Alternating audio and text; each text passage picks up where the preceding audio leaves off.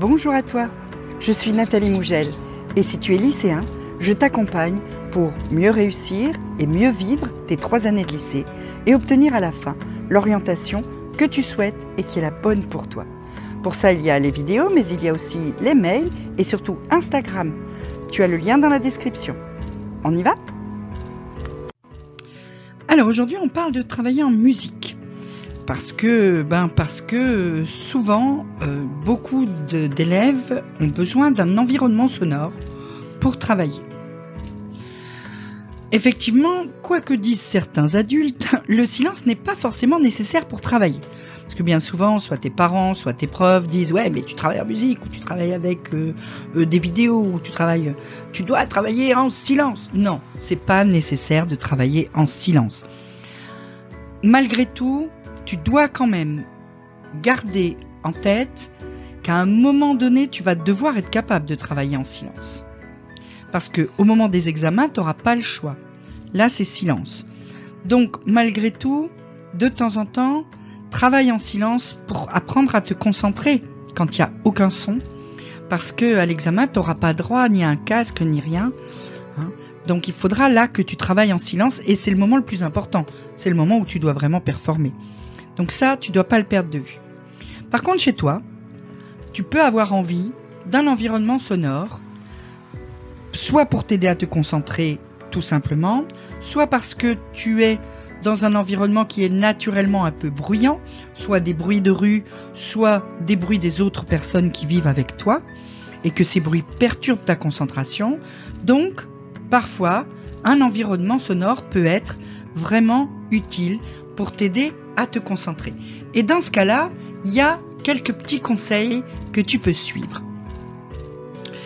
Le bon environnement sonore pour travailler, c'est pas très compliqué. Il n'y a pas beaucoup de choses à vraiment faire attention. D'abord, pas de musique avec des paroles. Surtout pas des paroles dans ta langue ou des paroles dans une langue que tu comprends.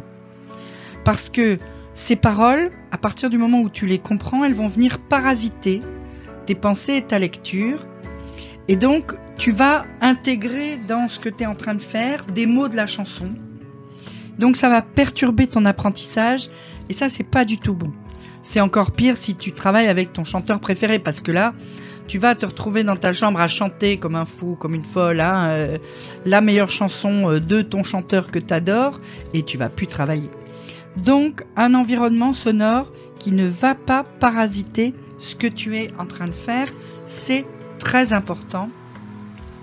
Donc pas de parole, ça va vouloir dire essentiellement de la musique instrumentale. De la musique instrumentale, ça peut être soit de la musique classique. La musique classique, euh, ça marche assez bien, c'est souvent assez doux, mais euh, ça reste véritablement musique. Tu peux aussi avoir des musiques relaxantes. Euh, tout ce qui est quand tu tapes un zen, machin, relaxation, méditation, tu peux taper tous ces mots-là sur les plateformes ou sur YouTube, tu vas trouver des listes, des playlists de musique relaxante qui vont pas perturber ta concentration, au contraire, qui vont venir apporter une ambiance apaisante. Et puis tu peux aussi trouver sur les plateformes euh, des playlists qui s'intitulent Deep Focus. Deep Focus, ça veut dire qu'elles sont choisies exprès pour la concentration, mais euh, euh, c'est euh, des morceaux qui souvent vont s'apparenter aux musiques relaxantes.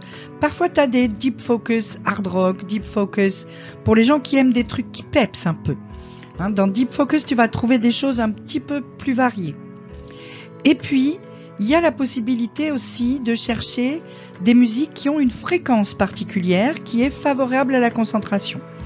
Si toi tu es sensible à ce genre de, démarche, la fréquence 432 Hz, tu cherches, hein, tu tapes sur les, plateformes ou sur YouTube, musique 432 Hz.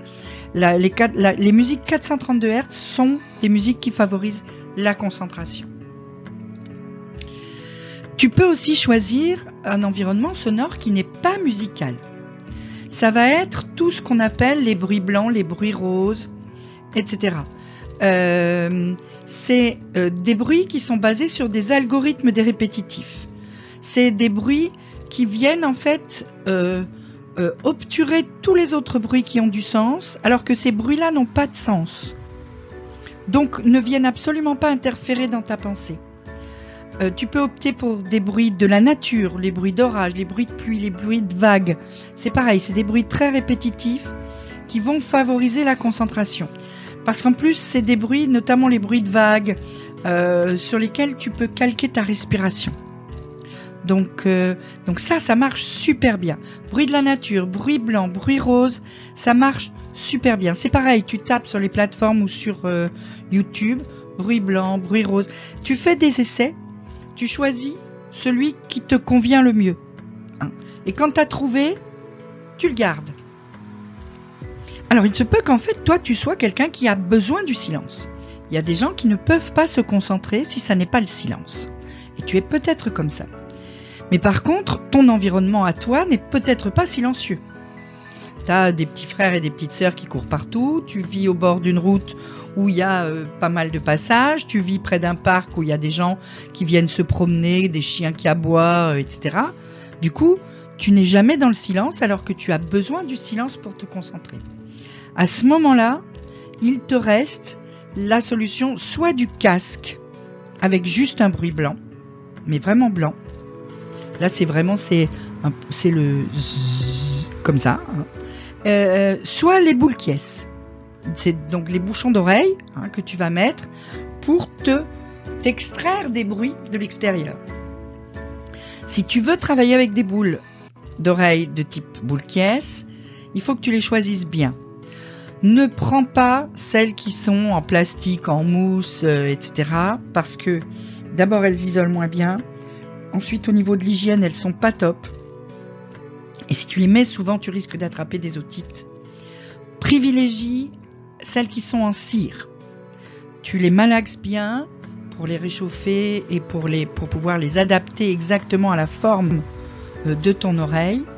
Tu les malaxes bien, tu les nettoies de temps en temps, etc. Elles vont beaucoup mieux t'isoler d'abord. Et ensuite, elles seront beaucoup moins dangereuse au niveau de tout ce qui est otite, infection de l'oreille, etc. Si tu as des questions, tu peux me les poser en commentaire. Il n'y a pas de souci, je te répondrai.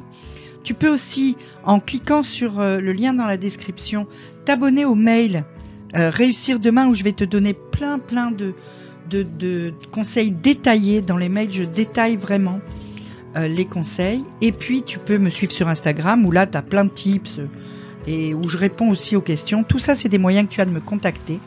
En attendant, tu peux faire pouce bleu, abonnement, petite cloche. À très vite.